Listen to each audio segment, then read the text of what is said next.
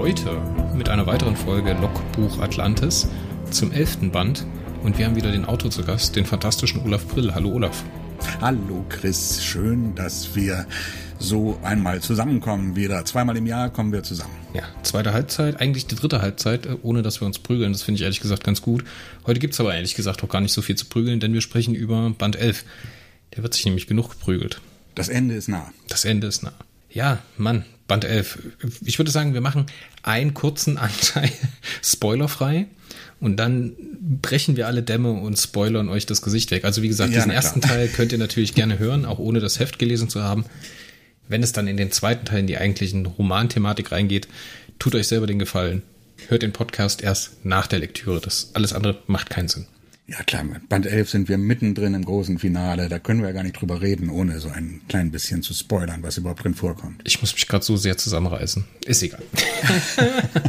wie, wie, lange soll denn diese spoilerfreie Zeit sein? So zehn Sekunden? Ja, Elf? mal schauen, wie lange ich aushalte. ja gut, lass uns mal ein bisschen über den Kommentar sprechen. Du bist ja nicht nur Periroden-Miniserien-Romanautor, sondern auch Periroden-Miniserien-Romanautor mit Kommentarfunktion. Roman ich bin die Kommentarfunktion, ja genau. Du ich habe das letzte Wort, so kann man es auch sagen. Ja. Ja, du, du kannst es dir nicht nehmen lassen. Ja.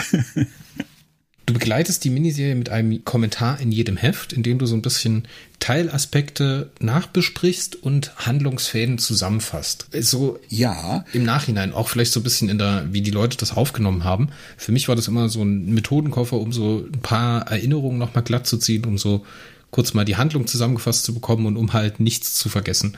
Ja, genau.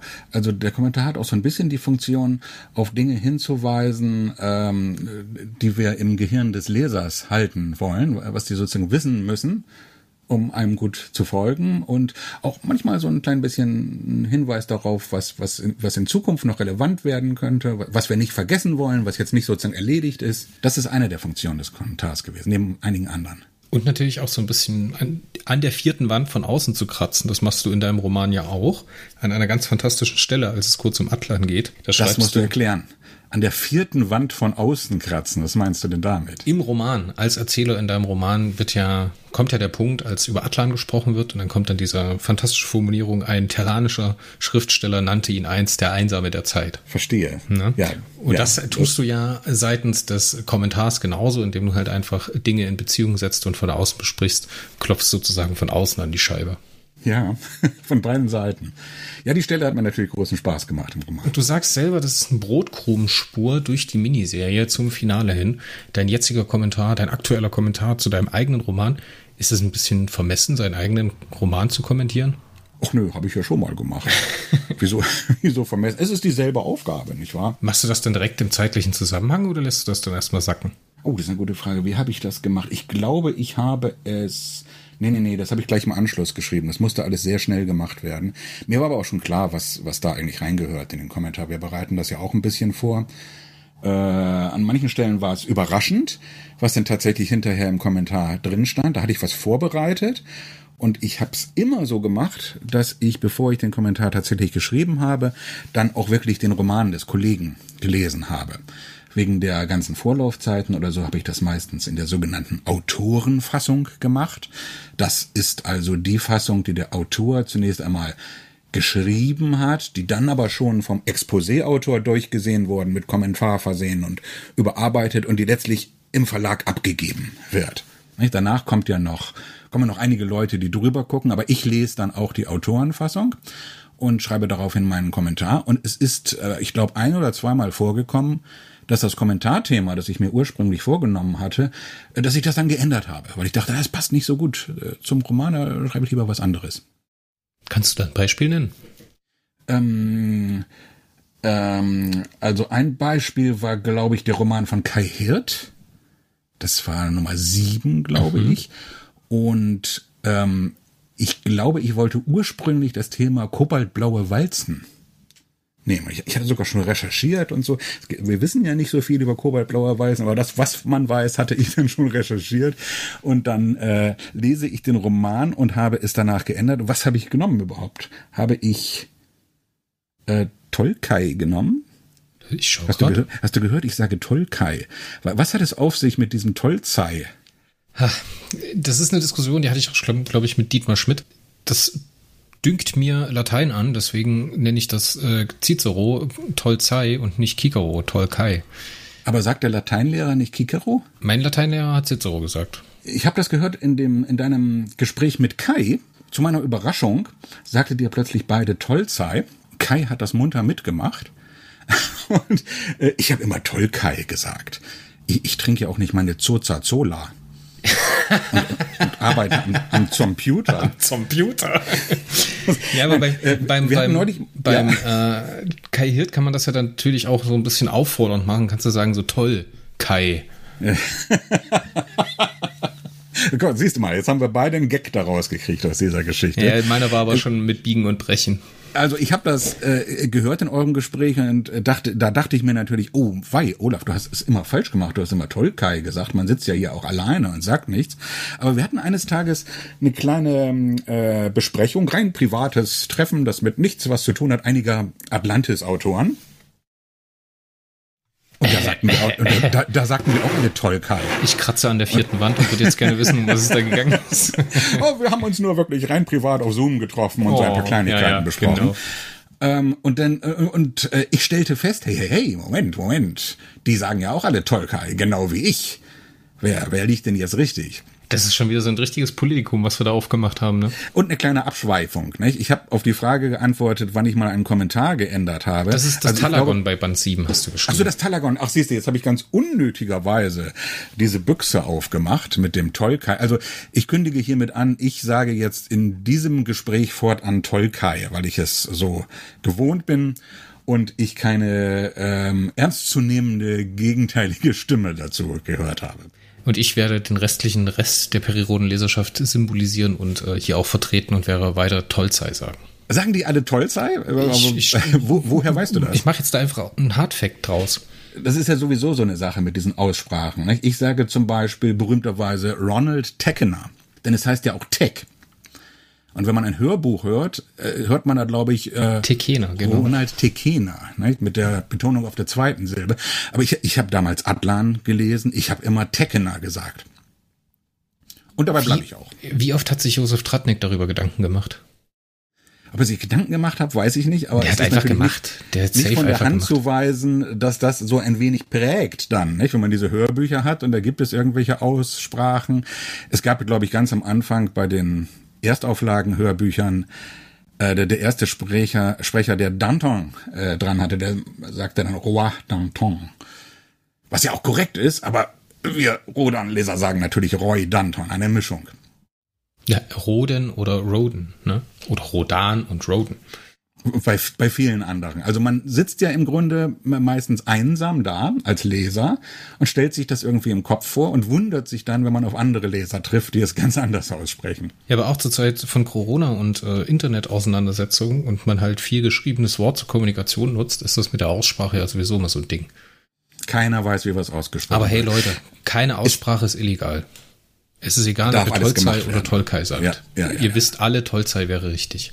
Trotzdem macht der blöde Autor immer falsch. So, Kommentar zum Talagon, Band 7, Kai Hirtroman. Das Tala Talagon war das also. Ja, das Talagon. Ja, jetzt ähm, äh, weiß ich ehrlich gesagt nicht. Na gut, das Talagon spielt natürlich in Kais Roman auch eine große Rolle, vor allem auch am Ende. Und ich erinnere mich daran, als ich den Roman dann tatsächlich gelesen habe. Ich kannte natürlich auch das Expo schon und so und hatte sogar mit Kai drüber gesprochen. Das ist ein gutes Thema für den Kommentar wäre äh, kobaltblaue Walzen äh, dran zu nehmen. Und als ich denen gelesen habe, es hat sich ziemlich am Ende erst herausgestellt. Ich mache die ganze Zeit munter Notizen zu kobaltblauen Walzen.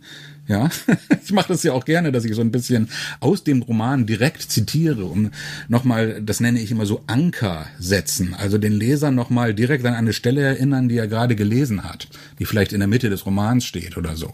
Und dann sozusagen im Kommentar die Beziehung dieser Stelle zu anderen Stellen in anderen Romanen herzustellen. Oder da, da höre ich immer meinen Geschichtslehrer, der dann sagte, und bereits bei Heinrich Heine stand geschrieben. Ja, genau. Ja, wir, wir erfassen ja äh, geradezu äh, wissenschaftlich das Perirodan-Universum.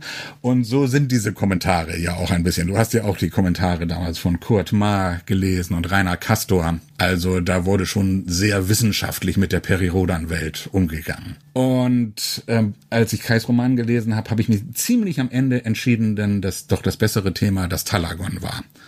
Wie das jetzt im Detail war, daran erinnere ich mich jetzt gar nicht so genau. Aber ich war auch äh, zuversichtlich, dass das genau die richtige Entscheidung ist. Also insofern, es, es steht nicht immer von vornherein fest, was da überhaupt drin steht, hinterher im, im Kommentar. Und ähm, es gibt jetzt sozusagen jede Menge Notizen zu Themen, die wir nie gemacht haben.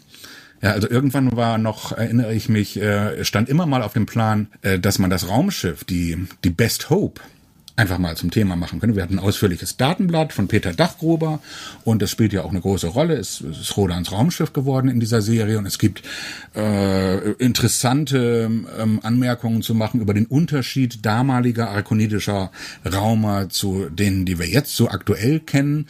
Und darüber hätte man einen schönen Kommentar machen können, hat sich nicht ergeben. Lustig, dass du es gerade ansprichst mit Peter Dachgruber. I proudly announce, dass wir eine weitere Sonderfolge im Logbuch Atlantis aufgenommen haben, die in der kommenden Woche nach dem Freitag, also am Dienstag nach der Veröffentlichung des Band 11 herauskommen wird. Das ist ein Interview mit Peter Dachgruber. Wunderbar. Peter Dachgruber, sobald er erwähnt wird, muss ich sagen, vielen, vielen lieben Dank für alles. Danke für die Hilfe. Äh, Peter war wirklich immer da, wenn man ihn gebraucht hat. Und das Tolle an ihm ist, ähm, äh, äh, er macht immer konstruktive Vorschläge. Ja, der Autor denkt sich irgendwas, Peter schlägt die Hände über dem Kopf zusammen und sagt, so funktionieren Strahlenwaffen doch nicht oder so. Aber ich weiß, du kannst es so und so machen. Mach das doch so. Und hier sind fünf Vorschläge, wie du es machen könntest. Du musst diesen schönen oberbayerischen Dialekt noch mit einfließen lassen, sonst hast du nicht das Feeling. sonst hast du nicht den Peter ja, Dachgruber Das liegt, liegt außerhalb meiner Fähigkeiten. ja, auf jeden Fall hat sich einer von uns beiden äh, im Vorgespräch dieses Podcasts als technisch unbedarft geoutet. Keine Ahnung, wer das gewesen sein könnte. Ich habe hier aber ein Zitat aus deinem Roman und da möchtest du mir mal bitte sagen, in welche Sparte das gehauen hat, ob das von dir ist oder aus dem Expo stammt. Nehmen Sie einmal an, die nukleotide Pest entstehe durch sechsdimensionale Wirbelfelder, die die psionische Energie des Hyperspektrums angreifen. Nennen wir sie Biozide. Diese Biozide lösen in Lebewesen schlagartige Mutationen aus und vernichten alle Vitalenergie. In ihrem Wirkungsfeld wird alles, was gelebt hat, sterben. Ist es von dir ja. oder von Ben? Ach, das, war, das habe ich geschrieben, aber es, es steht natürlich im Expo, dass da so etwas erklärt werden muss. Dieser, diesen Text spricht Peri Rodan, der versucht, ähm, Quatam da Quertamagin etwas über sechsdimensionale Wirbelfelder zu erzählen, von denen er eigentlich gar nichts wissen kann, weil diese Technologie im Jahre äh, 8000 vor Christus den Akoniden noch nicht bekannt ist. Oder was heißt Technologie, diese, diese, diese äh, Physik. Es erzählt also ein Blinder von der Farbe, oder wie muss ich mir das jetzt vorstellen? Und warum macht das nicht? Anne Sichu ist ja gerade unpässlich. Egal, das kommt zu weit in den Spoiler-Part stirbt, sie, äh, sie kann gerade nicht. Lass uns mal das äh, Kommentarthema einen Sack zumachen und eine letzte Frage stellen zu dem Thema. Wie ist denn da der redaktionelle Ablauf? Du hast gerade eben schon gesagt, du legst dir dann Themen zurecht und stimmst die dann mit den Autoren ab. Wer hat denn auf die Kommentare das schlussendliche die schlussendliche Entscheidungshoheit. Bist du da redaktionell ja, das, das frei oder macht das der Expositor? Ja, nein, nein, nein, das, das ist meine Entscheidung. Ich habe mit äh, Ben natürlich von Anfang an darüber gesprochen. Diese Kommentaridee entstand ja aus einem Chat zwischen Ben und mir, wo wir einfach nur so fantasiert haben, was man mal machen könnte. Es gab ja früher Beigaben bei den Miniserienromanen. Ja, ich glaube, bei Traversan gab es, glaube ich, auch schon einen Kommentar. Hieß das nicht Der Extrasinn von Rainer Castor? Ich glaube ja. Und ähm, soweit ich mich erinnere, hat dann äh, bis bis Olymp gab es, glaube ich, sowas wie Leserseiten, ja, die man erst gar nicht mit Material füllen konnte, weil da keine, weil da keine Leserreaktionen auf die ersten Romane da waren. Da erschienen dann irgendwie Anekdoten oder Interviews oder sowas. Und wir wollten wieder sowas machen und kamen auf die, sowas wie ein Kommentar. Das, das, das müsste man machen. Und dann hat Ben ja bei der Chefredaktion nachgefragt, die fand die Idee äh, gut und dann wurde gleich mir der Auftrag angeboten. Sozusagen der, der Dove, der auf die Idee kam, der muss es jetzt auch ausführen. Aber ich war sehr dankbar für diesen Auftrag, vor allem weil bei Atlantis von Anfang an feststand, dass ich Band 11 schreiben würde, also das war bereits eingeteilt und da dachte ich mir, na ja, wenn ich an diesen Kommentaren arbeite, dann arbeite ich mich noch gleich besonders intensiv in die ganze Materie ein und das braucht man ja als Autor von Band 11. Ja, da muss man einfach über alles im Detail Bescheid wissen. Und also in diesem allerersten Chat oder in diesen Chats, nachdem dann äh, das uns auch freigegeben war als eine Sache, die wir machen würden, ähm, äh, da haben wir von Anfang an schon solche Listen gemacht, was man da schreiben könnte als Kommentar. Ben hat eine Liste gemacht, waren glaube ich für die ersten sechs Romane. Es stand sehr schnell fest, dass äh, äh, für Roman Nummer drei das Kommentarthema die Venus lauten sollte, weil das ist der einzige Band war, in dem die Venus vorkam und wir mussten den Lesern erklären, äh, warum die Venus bei Periro dann so anders aussieht, als das die astrophysikalischen Fakten heute hergeben. Also das, das wollten wir unbedingt machen und da standen dann auch eben solche Dinge drin, wie dass man die Best Hope gut machen könnte oder was über, über Atlan. Was ist der Unterschied zwischen dem Atlan in der Miniserie zu dem Atlan aus der Erstauflage? Ähm, und da waren halt auch Themen dabei, die wir hinterher nicht gemacht haben. Und im Wesentlichen habe ich das entschieden. Und zwar genauso, wie ich es eben geschildert habe. Ich hatte meistens was vorbereitet. Da dachte ich mir, so machen wir das. Das war vielleicht dann auch auf Bens Liste. Und dann habe ich den Roman gelesen und direkt nach der Lektüre entschieden, was nun endgültig gemacht. Stark. Elf Kommentare, zwölf Kommentare sind geschrieben. Deine Arbeit ist damit mehr oder weniger beendet. Meine Im Arbeit Rückblick, ist getan, genau. Im Rückblick auf deine Kommentare, hast du dem Periroden Miniserien-Universum etwas hinzugefügt? Bist du stolz drauf?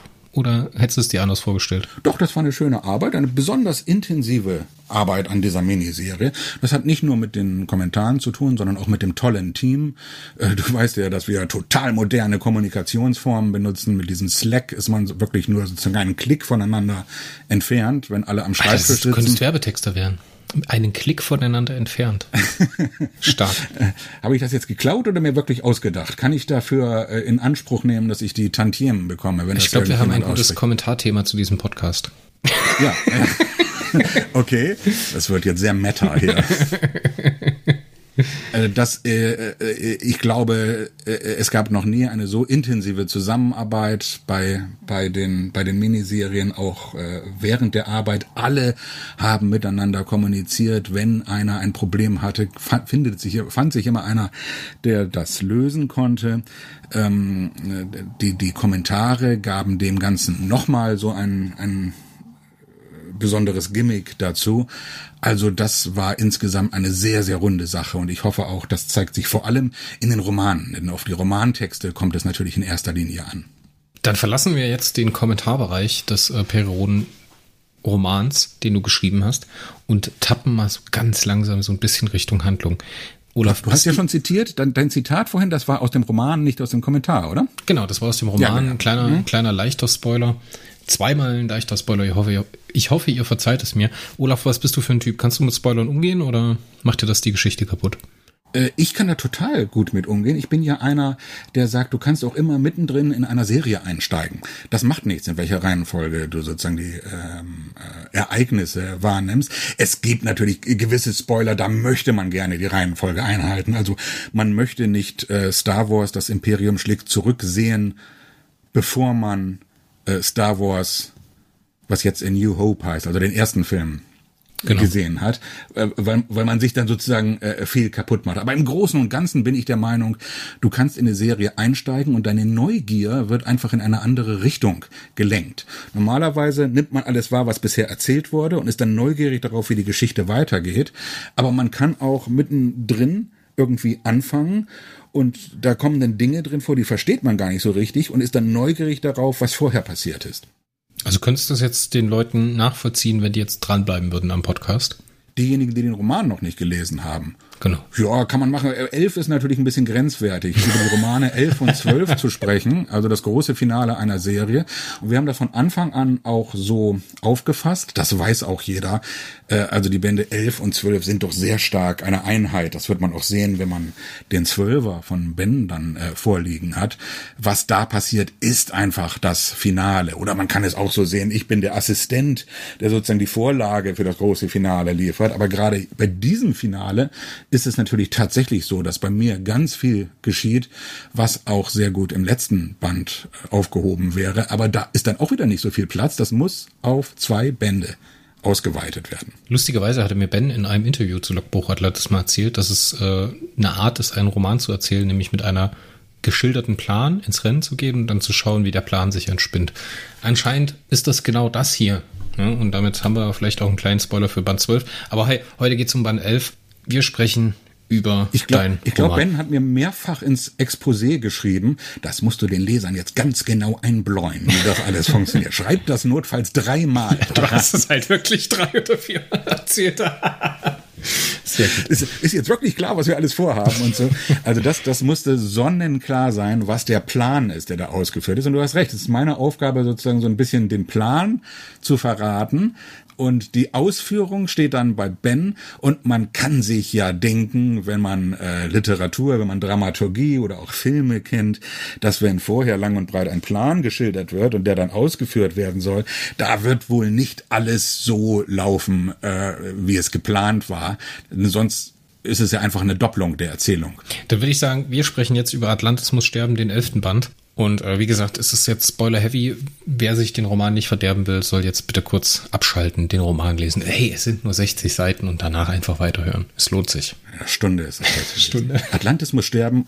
Ausrufezeichen. Ausrufezeichen. Da haben wir mal einen Romantitel mit einem Satzzeichen.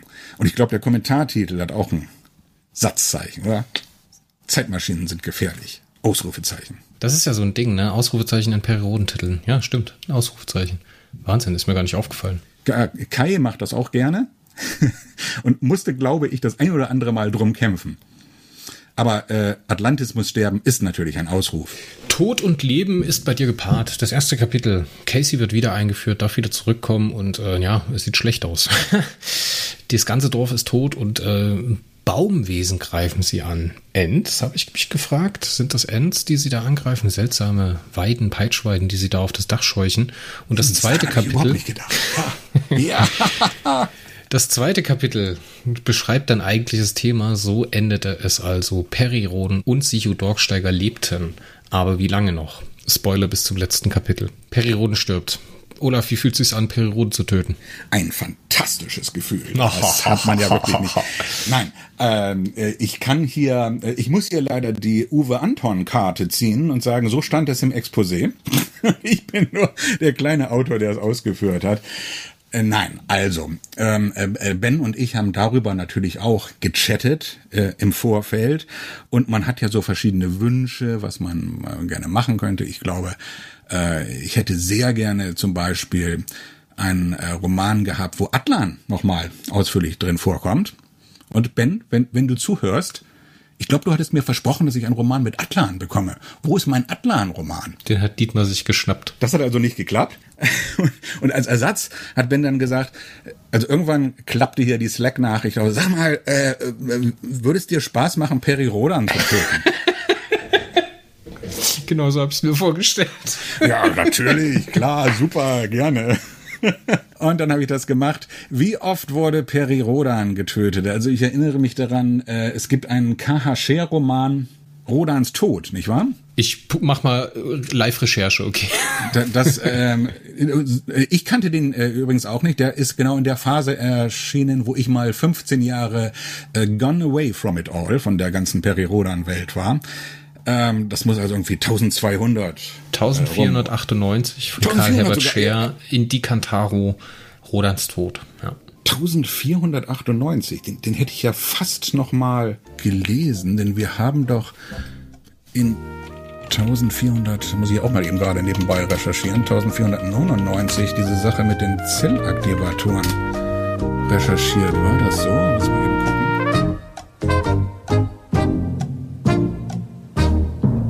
So, und nach kurzer Live-Recherche haben wir herausgefunden, die neuen Zellaktivatoren gab es in 1599 ein Freund von S im Die Linguiden-Zyklus von Ernst Wilczek. ebenfalls von Ernst Wilczek geschrieben. Und den habe ich natürlich noch äh, äh, mit, mit großem Interesse gelesen, während ich Atlantis muss sterben geschrieben hat. Denn äh, wir hatten ja äh, diese Sache darin, dass Rodans Zellaktivator auch Sichu Leben spendet oder in Zusammenhang mit Quartam da Quertamagins äh, Raumschifffähigkeiten wirkt das alles irgendwie lebensverlängernd und ich hatte geschrieben, das ist ja der kosmokratisch geprägte Zellaktivator und deswegen äh, wirkt der besonders gut, besser jedenfalls als die gewöhnlichen Zellaktivatoren, die alle anderen haben. Denkst du, das wird, denkst du, das wird zur Diskussion kommen mit dieser Übertragung von Vitalenergie? Ich glaube, viele Leute werden das nicht so das, gerne lesen. Komm, wir haben jetzt ein, ein, ein kosmokratisches Raumschiff durch eine Pille erzeugt und dann hat Rodan seinen Kosmokratenzellaktivator. Also äh, da kann man schon mal behaupten, da wird jetzt irgendwie vitale Energie äh, generiert und das lockt ja auch letzten Endes die ganzen Pflanzenwesen an und führt dazu, dass ähm, Rodan und Sicho der Nukleotidenpest ein wenig äh, was entgegenzusetzen haben. Jedenfalls zu den Zellaktivaten noch kurz, als, als Ben das gelesen hat, waren wir uns beide kurz nicht sicher, ob das tatsächlich für den ähm, Chip gilt, den Rodan in der Schulter hat. Klar, der, der, das Ei, der Zellaktivator, das war ein äh, Kosmokratengerät, aber wie ist das mit dem Chip? Also habe ich den 1599 nochmal gelesen und äh, zu allseitiger Begeisterung, ja, tatsächlich, Rodan und Atlan bekommen einen besonderen Chip direkt aus der Kosmokratenwerkstatt. Also das klappt. Genau, ich glaube, du hattest die Formulierung gewählt, dass der Chip nur von S weitergegeben worden ist oder sowas. Ich ja, genau. Also so sie erhalten den Chip äh, äh, wie, wie vormals, den, das Aktivator I erhalten sie von S. Und S ist hier wirklich nur der Lieferant eines Kosmokratengeräts. Alle anderen erhalten normale ähm, Superintelligenzen, Zellaktivatoren, aber Rodan und Atlan kriegen besondere Geräte, auch beim zweiten Mal. Schön, dass und wir das geklärt das, haben. Wo war man das, die Das hatte ich schon in einem Roman geschrieben, vor allem, bevor ich wusste, dass es stimmt. Und deswegen musste ich den 1599 noch mal kurz lesen. Du bist ja auch so ein ähm, bisschen ähm, zwanghaft. Umbringen. Du bist ja auch Rodan. so ein bisschen zwanghaft veranlagt. Wie viele Leute haben denn jetzt Periroden schon umgebracht? Genau, wir hatten, äh, also äh, was da bei Share geschieht, äh, das, das kann man nachlesen. Wir haben dann, was haben wir noch? Den Sternengruft-Zyklus. Das stirbt Rodan, oder? Ja, das ist ja der ganze Witz an der Sache. Muss zurückgeholt werden, genau. Das fand ich, ähm, äh, das hat mir damals nicht gefallen, vor allem deswegen, äh, wenn ich mich richtig erinnere, wird Rodan da doch im Off getötet. Ja, das, das heißt einfach irgendwie, der, der geht jetzt da raus und hinterher ist er tot. Das heißt, äh, die Szene wird überhaupt nicht geschildert. Und wenn man schon mal den Tod von Peri Rodan schildert, dann muss man doch auch äh, tatsächlich dabei sein und nicht sagen, er geht jetzt die Tür raus und wird da irgendwie umgebracht. Das wäre eine Todsünde nach William Shakespeare. Der hätte da am Grab rotiert. Ja, also du, das ist auch genau der Unterschied äh, zwischen zeigen und einfach nur erzählen. Show don't tell. Show don't tell, ja das, das, das, äh, das gute alte Schriftstellergesetz, du musst es auch zeigen. Und wenn ich mich recht erinnere, ich will da jetzt dem damaligen äh, äh Kollegen nicht zu nahe treten, aber äh, ich meine Leseerfahrung, meine Leseerinnerung ist so, dass Rodan einfach irgendwo rausgeht und kommt tot wieder. Und so geht das natürlich nicht. Und äh, das äh, konnten wir in Atlantis muss sterben natürlich viel schöner umsetzen. Warum Atlantis muss sterben? Das wiederum war eine Idee von mir.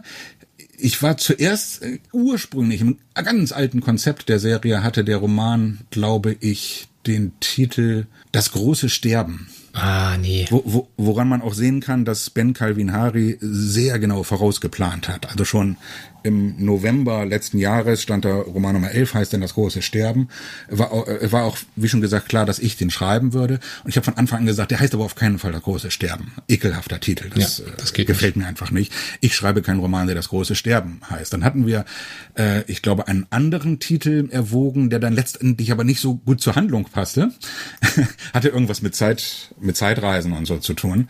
Und die werden ja, wie gesagt, nur vorbereitet. Der Plan wird vorbereitet und nicht durchgeführt. Und dann war ich es tatsächlich, der plötzlich den Geistesblitz hatte, das Ding muss jetzt Atlantis muss sterben heißen, was ja eigentlich relativ nah dran ist an das große Sterben, aber ich finde, der hat sowas poetisches, der ist der der der der klingt äh, viel besser.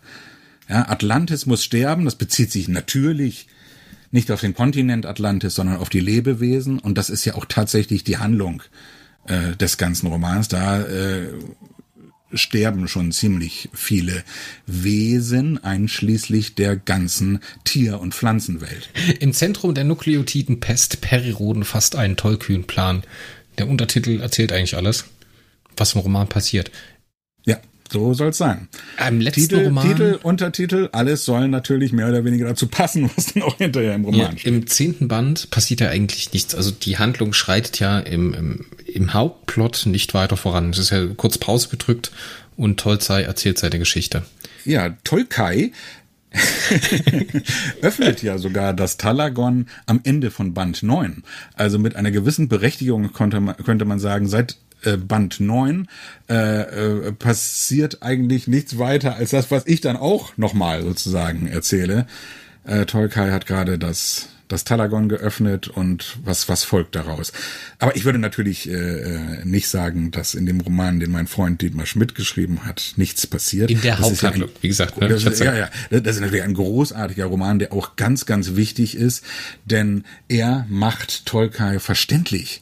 Nicht? Das ist jetzt ja plötzlich nicht einfach so eine unfassbare Bösewichtfigur mehr, äh, einfach irgendwie der Böse, der alles vernichten will oder so, sondern man versteht seine Motive oder kommt hinter seine Motive, man kennt seine Geschichte und in meinem Roman ist das plötzlich wer, von dem die Leser auch wissen, was der schon hinter sich hat und das ist natürlich äh, viel, viel besser, als hätte man da irgendwie einen Feldwald- und Wiesenbösewicht, der einfach nur böse sein will.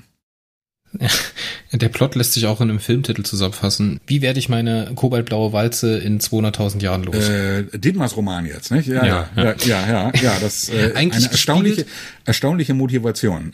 Eigentlich gespiegelt ja bloß die Geschichte des äh, vorhergehenden Kommandanten oder Missionsleiters der Strahlkraft, der ja auch nur einen Weg gesucht hat zu sterben, der das aber auf ja. verträglichere Art und Weise regeln könnte. Ja. Tolzei geht es wirklich bloß darum, ins Gras zu beißen und diese Bürde loszuwerden. Ja, ja. Und am Ende seiner Reise findet er dann heraus, und das ist wirklich so ein wie ja, sagt man so, eine knochentrockene Delivery drin, als er zu uns sagt so, ey, die sind gerade auf unterwegs zur Unterwasserkuppel, da ist immer noch eine Zeitmaschine. Könnte das vielleicht zum Problem werden? Er habe noch. Und, und, und ich verliere gerade alle meine Superkräfte. Ich habe kein Raumschiff mehr. Ja, ich bin kein mächtiger Kosmokratenroboter mehr. Ich habe es endlich geschafft, dass ich sozusagen kurz vor dem Tode stehe. Aber damit ich wirklich sterben kann, muss ich jetzt erstmal hier noch so ein bisschen Action hinlegen, um das wirklich sicherzustellen. Und dann endet die Passage auf, das könnte zu Problem werden. Was wirklich? Irgendwie sowas. Ja. Irgendwie so. Nee, das, ja, dass er wieder ein, ein weichlicher Jüngling geworden war, war das eigentliche Problem in seinen Augen oder irgendwie sowas. Ja, ja, ja, natürlich. Das, das ist ja jetzt so eine ganz konsternierende Situation. Er ist fast schon am Ziel seiner Träume. Er hat die Kräfte verloren. Das wollte er ja auch. Und dann tritt plötzlich eine ähm, Situation ein, in der er die Kräfte eigentlich ganz gut gebrauchen könnte. Ich muss es gerade raussuchen. Das war, das hat die, und die, die ganze Macht der Kosmokraten und so, die hat er verloren, die wollte er verlieren. Und jetzt muss er sozusagen in den Einsatz gehen, um Peri Rodan aufzuhalten. Und ausgerechnet da ist er wieder ein äh, schwacher Jüngling geworden. Und dafür habe ich, also da habe ich beim Lesen wirklich kurz den, den, das iPad aus der Hand gelegt. Ihm wurde mulmig zumute, mit aller Kraft versuchte er ein letztes Mal auf das Auge zuzugreifen. Das Auge, das ihm alles zeigen konnte, es funktionierte nicht mehr so zuverlässig, wie er es gewohnt war. Und dann halt am Ende, mit einem Mal wurde es Tolzei eisekalt. Vor allen Dingen auch eiseskalt. Im selben Moment verstand er, was der dumme Roboter ihm hatte sagen wollen. Das temporale Superpositionstor, flüsterte er. Sie wollen zum Zeittransmitter. Sehr gut. War auch sehr witzig im Exposé. Ich, ich habe versucht gerade seit äh, 30 Sekunden mich dran zu erinnern, wie genau die Formulierung war. Ben hat da irgendwie sowas geschrieben. Tolkai muss überleben, um sterben zu können. Oder so. Genau. Das ist ja dieses, äh, äh, dieses Dilemma, in dem er sich da befindet. Er könnte jetzt einfach loslassen und sterben, aber äh, wenn genau das passiert und er eben nicht nochmal ein letztes Mal eingreift, dann könnte es Peri Rodan gelingen, die Vergangenheit zu reisen und all das zu verhindern. Und Tolkien muss weiterleben. Wenn er stirbt, muss er vielleicht weiterleben. Ja, wenn er daran scheitert, ne? Das ist natürlich ja, die ja, ultimative genau. Strafe. Und, und wir haben ihn natürlich äh, downgesized, wie man so schön sagt. er ist jetzt wirklich nicht mehr der übermächtige Kosmokratenroboter und er muss jetzt hier äh, richtig noch was zeigen am Ende der Serie. Und da war ich ein bisschen sauer.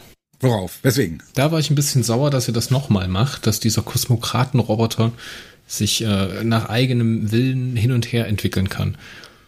Weil für mich war das abgeschlossen. Ne? Ich wusste natürlich nicht, dass der unter seinem Kosmokraten-Rüstungsding noch seinen eigentlichen Körper hat, der konserviert wurde oder was auch immer.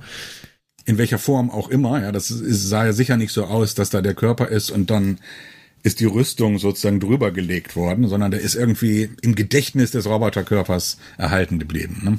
So stelle ich es mir jedenfalls vor. Wir haben uns da ja nicht äh, präzise geäußert. Ja, da war ich ein bisschen sauer auf euch. Mir hat, wie gesagt, die Stelle mit Quartam schon nicht gefallen. Mir hat das so der Plot, also dieser Story-Bit, als die äh, Akonidin sich in dieses Monster mit den zwei Waffenarmen so aus, mein Trashherz hat natürlich freudig ja, gelockt. Das war aber eine bewusste Vorbereitung, nicht? Ich, ich, erinnere mich gar nicht, du hast ein langes Gespräch mit Kai geführt, hat er das, der das durfte er noch nicht sagen an der Stelle, glaube ich. Nee, ne? nee. Das war ja noch vor Band 8. Es, das durfte er nicht sagen. Das, das war, das hat sich aber nicht einfach so ergeben oder äh, aufgrund dieses Vorfalls ist Ben dann auf die Idee mit, mit Quartam gekommen. Nein, nein, wir wollten die spätere Stelle, wo Quartam sich in ein Raumschiff verwandelt, im, äh, im Leser schon mal festsetzen setzen, indem wir das ein bisschen vorbereiten. Und das hat Kai ganz wunderbar gemacht mit dieser, mit dieser Trash-Sequenz in seinem Band. Ich bin immer noch nebenher auf der Suche nach dieser Textstelle, weil die mich so beeindruckt hat. Es kommt natürlich auch noch zu einer sehr, sehr unterhaltsamen Stelle, als man dann einen Flieger suchte und dann halt die Best Hope findet, die ja kosmokratisch geprägt und aufgewertet wurde. dann kommen die beiden zum Schluss. Wir waren, zwar, wir waren wirklich viele, aber wir haben dann doch die Lekadis genommen, weil, obwohl wir vieles sind, sind wir keine Piloten und er wollte sich nicht bloßstellen. Going down with style. Also hier auch wieder groß, großartig. In so einer ernsten Geschichte noch genug, äh, noch genug Comedy mit dabei. Also wirklich. Ach, das freut toll. mich, dass, dass dich das unterhalten ja, hat. Das, das ja. ist das natürlich schön. Ich bin ja, ich bin ja auch äh, einfach zu begeistern. In dem ganzen Untergang, ich meine, Weltuntergang, was soll man machen? Man muss immer, äh, irgendwo muss man für ein bisschen Auflockerung sorgen. Wie hat dir die Stelle mit dem roten Sofa in der Bergwelt gefallen? Äh, da habt ihr ein Logikproblem. Da verliert er nämlich Flox, als die dann auf einmal abhauen müssen. Und dann auf einmal in der Unterwasserkuppel ist Flox wieder da. Wieso verliert er den? Er stellt sich dann irgendwann die Frage, wo ist Flox bloß geblieben in diesem riesigen Sturm? Ja, der ist natürlich mitgekommen. Ja. ja, ja. Das ist kein Logikproblem. Ja, das ist, äh, das wäre sonst nicht erzählt worden. Nein, nein, nein, nein, nein, nein. Der, den, er sieht ihn einfach nicht mehr. Und zwar deswegen, äh, weil äh, Flox in der früheren Szene deswegen wichtig war, weil er sozusagen Quartam äh, ersetzt oder projiziert. Ja, Quartam spricht ja aus Flox. Und das war nicht mehr nötig, als Quartam sich wieder ins Raumschiff zurückverwandelt hat. Und Flox kommt dann natürlich irgendwie mit. So, an die Zuhörer, wer Portal 2 kommt, erkennt, der muss jetzt natürlich auch diese Frage erkennen. Ne? Und ich hoffe jetzt, Olaf ist total überrascht. Olaf, kennst Was? du GLaDOS und Wheatley? Was? Was ist Portal 2? Nee, keine Ahnung. Klar, sagt dir gar nichts. Ein Spiel? Sagt dir gar nichts. Ein Spiel, ein Film? Ja, das ist ein Serie? Videospiel, da geht's um ah. äh, Portale. Da hat man so eine Kanone, kann man ein blaues und ein orangenes Portal schießen und dann muss man sich halt so durch die Welt rätseln.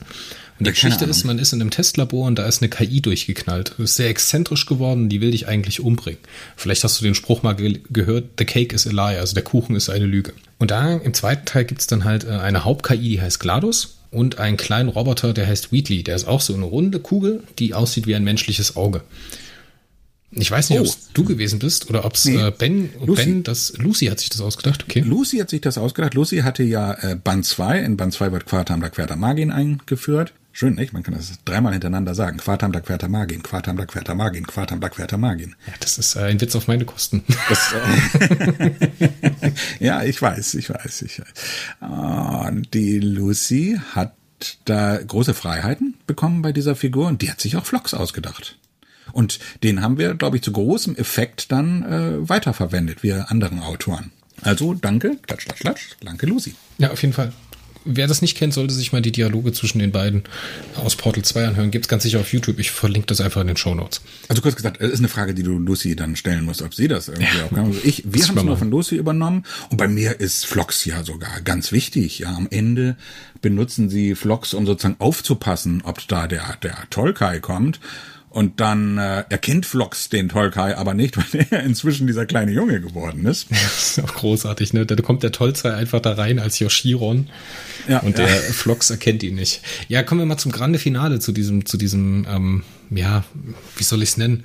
Kennst du den Film Reservoir Dogs? Ja, natürlich. Die äh, Warehouse, Endlich also die, die Warehouse-Szene da, als sie alle angeschossen da vor sich hin krepieren. Äh, Mexican Standoff ist, glaube ich, auch ein Begriff, der einem da vorschwebt. Ja.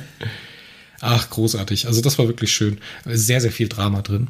Teilweise ein bisschen unübersichtlich. Ja, Emotion muss rein, Drama, wir müssen mit den Figuren mitfiebern. Es ist sehr emotional um Casey geworden. Vor allem das arme Kind, ey. Das ist ein bisschen hart. Ja. Und sie schafft es am Ende, ins Tor zu hüpfen. Denn sie soll die äh, Individualsignaturen von Quartam, Sichu und Perry in die Vergangenheit bringen für 17 oder im Sprung zu 17 Stunden und noch einiges mehr. Und noch einiges mehr, nicht? Die hat so einige Aufgaben. Und da einen Plan entwickeln. Und Perry, erst geht Sichu drauf, dann geht Quartam drauf und schlussendlich als Diese Stelle, ne, der Ben hat uns ja getriggert. Der Ben hat uns ja getriggert mit dem ersten, mit der ersten Traverse durch das Zeittor taucht ja Tolzei auf, ne? Und da ist ja mhm. diese Stelle, als Perry durch das äh, Wabern guckt, durch das Fraktalmuster des äh, Tors hindurch guckt und den Tolzei über Atlans in Anführungszeichen Leiche knien sieht. Hatte ich jetzt hier auch erwartet, dass irgendwas passiert, ne? Und in diesem Moment kommt diese diese Projektion eines Spiralgalaxis und Periroden ist schlussendlich auch gestorben.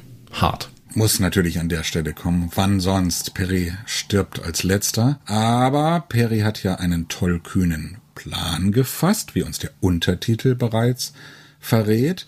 Und äh, ich hoffe, äh, ich habe den Roman auch nicht so geschildert, dass Perry sich jetzt hier in sein unausweichliches Schicksal ergibt, sondern er hat halt diesen Plan und das ist ein Rettungsplan. Ja, er stirbt tatsächlich, aber er hofft natürlich darauf, dass das alles noch rückgängig gemacht werden kann. Das ist sein Plan. Rodan äh, ist in dieser Serie, finde ich, immer nach vorne arbeiten. Das hatten wir auch bei Band 4 schon besprochen.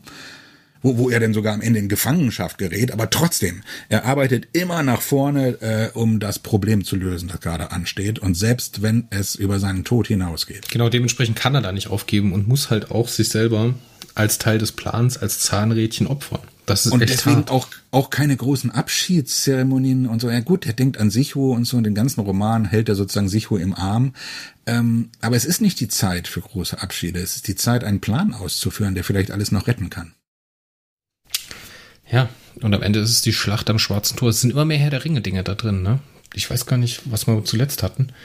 Ich glaube, da hatten wir das Licht. Oh, das ist 40 Jahre Tages. her, dass ich Herr der Ringe gelesen habe. Ja, am Ende zieht Aragorn ja auch vors Schwarze Tor, um äh, Mordor anzugreifen, um Frodo noch ein bisschen Zeit zu verschaffen. Ja, wie, jetzt mal Hände auf den Tisch, sei mal ganz ehrlich, wie gern würdest du das Ding selber zu Ende schreiben? Oh, ja, ich würde selbstverständlich Sei mal egoistisch, sei mal ganz egoistisch. Ja, natürlich würde ich gerne mal irgendwann einen Zwölfer schreiben. Also das ist natürlich... Den Zwölfer, äh, meine ich, genau diesen spezifischen Zwölfer diesen, ah, nee, da passiert ja nicht viel mehr. Das ist alles im Elver drin. nein, äh, nein, also da, das geht mehr so in die Richtung, das ist hier eine Einheit, wo Ben und ich zusammen das Finale schildern. Dann kannst du dir auch vorstellen, dass wir in ständigen Dialog waren, während ich geschrieben habe, während er geschrieben hat. Es ist mit einem leichten Versatz ähm, geschehen. Also ich habe äh, eher mit dem Elver angefangen als Ben mit dem Zwölfer und ich war ein bisschen eher fertig und es gab eine große Überlappung.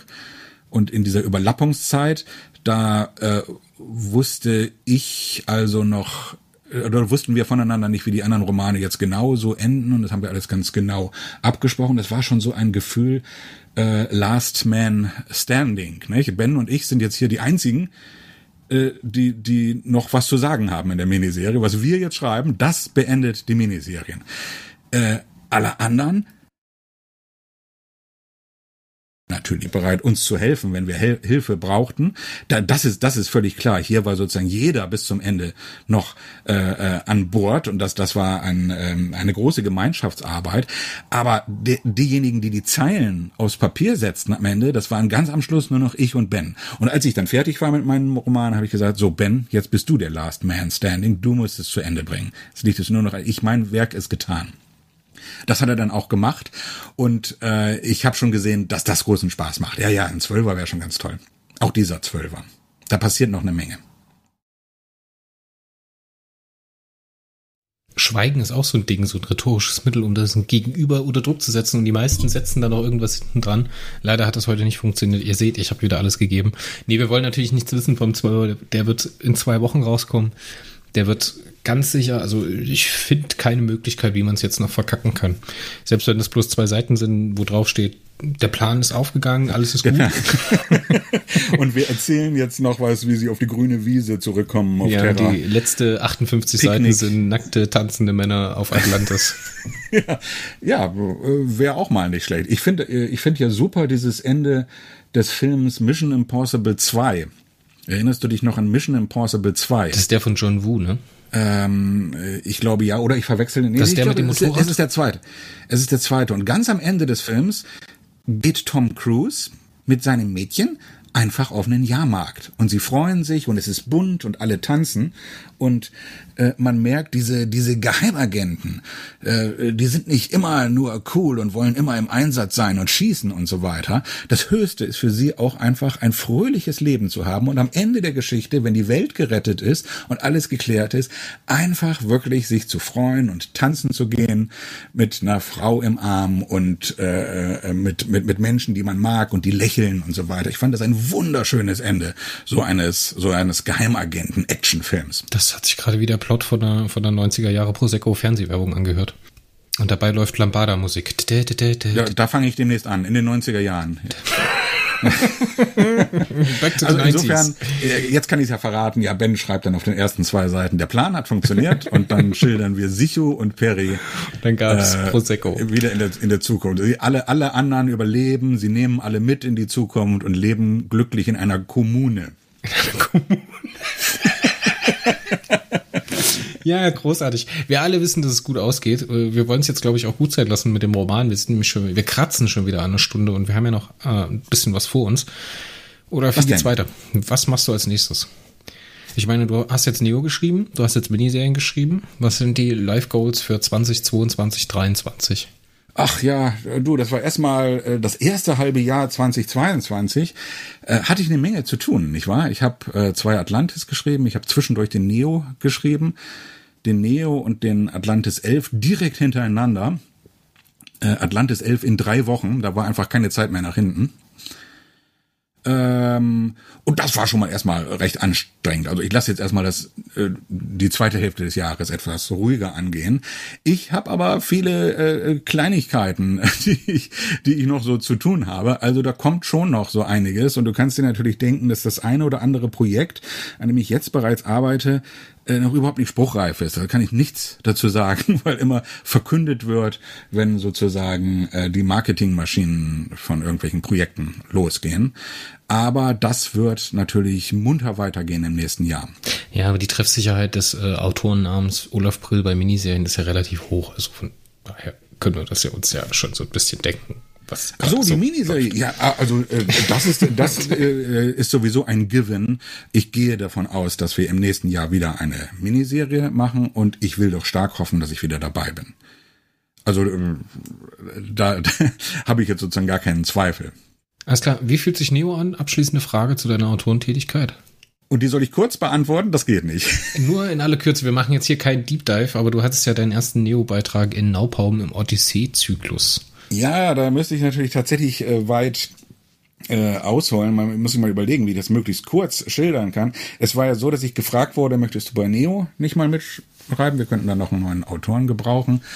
Und ich sagte, hm, gerne, aber ich habe da eine Idee, was ich gerne schreiben würde. Könnt ihr die Idee gebrauchen? Und zu meiner Überraschung sagten dann die Expokraten Rüdiger ähm, Schäfer und Rainer Schurm, Du, das, das passt gut in diese Odyssee-Staffel, die wir gerade schreiben machen wir das. Du, du schreibst einen Roman dazu. Und da saß ich natürlich im Boot und hatte viel Spaß dabei, sozusagen meine eigene Idee auszuarbeiten. Dann gefiltert natürlich durch das Exposé der Neo-Exprokraten, die meine Idee in ihren Kosmos eingebaut haben und so, dass es auch wirklich zu der aktuellen Staffel passte. Aber es war wirklich so, dass ich sozusagen ankam und gesagt habe, hier ist das, was ich gerne schreiben möchte. Darf ich bitte, bitte, bitte, bitte? Und das war natürlich eine besondere Situation. Ich denke, das ist mein bester Roman geworden bisher. Oh, das ist jetzt natürlich eine Ansage, ne? Gerade mit. Äh, Hast nicht gelesen, ne? Ja, bis jetzt noch nicht. Ich bin muss, noch bei 281. Ne wenn du eine Neo lesen willst, der Mann aus der Vergangenheit. Dann die 282. Periode Neo 282. Ja, sehr schön. Das, und zwar ist es tatsächlich, ich meine, wir müssen da jetzt nicht mal in den Inhalt äh, reingehen, äh, äh, nur Folgendes sagen. Das ist tatsächlich ein Roman, der auch so in Richtung der traditionellen Peri-Rodan-Leser geschrieben ist, die mit Neo vielleicht gar nichts am Hut haben, aber die vielleicht an dieser Stelle mal reingucken wollen, wie wir die alte Peri-Rodan-Welt in Neo neu interpretieren, wie wir einige Sachen ganz anders machen, als sie damals gemacht wurden, aber dann sind da doch wieder erkennbare Motive und vor allem eine Figur dabei, um die es in diesem Roman geht. Du baust den Altfans eine Brücke. Olaf Brill, der Brückenbauer. Olaf, lass uns gut sein lassen für heute. Ähm, das wird sonst wieder viel zu lang. Wir hatten natürlich noch zigtausend Themen, aber irgendwas muss man natürlich nächstes Jahr Ja, auch noch man wird ja besprechen. auch müde. Es Ebenso ist dunkel ist geworden. Ich, ich muss schlafen. Hast du denn vielleicht noch ein Projekt oder irgendetwas, worauf du unsere Aufmerksamkeit lenken möchtest? Ah, ja, das hast du mich ja letztes Mal schon gefragt und da habe ich dir von meinem neuen Comic bei Panini erzählt, der damals noch nicht erschienen war. Der ist jetzt erschienen, es ist ein wunderschöner Band geworden, über 100 Seiten.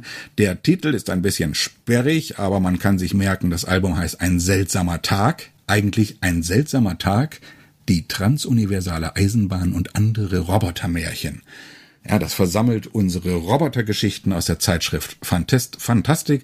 Da haben sich einige angesammelt in über zehn Jahren und das Album hat, wie gesagt, über 100 Seiten. Erschienen Ende Juni im Panini Verlag. Ja, sehr schön. Muss ich mir auch noch anschauen. Bin ich noch gar nicht dazu gekommen. Ähm, werde ich auf jeden Fall noch einen Blick drauf werfen. Ich danke dir für deine Zeit, für deine tollen Antworten und auch mal wieder für das tolle Gespräch.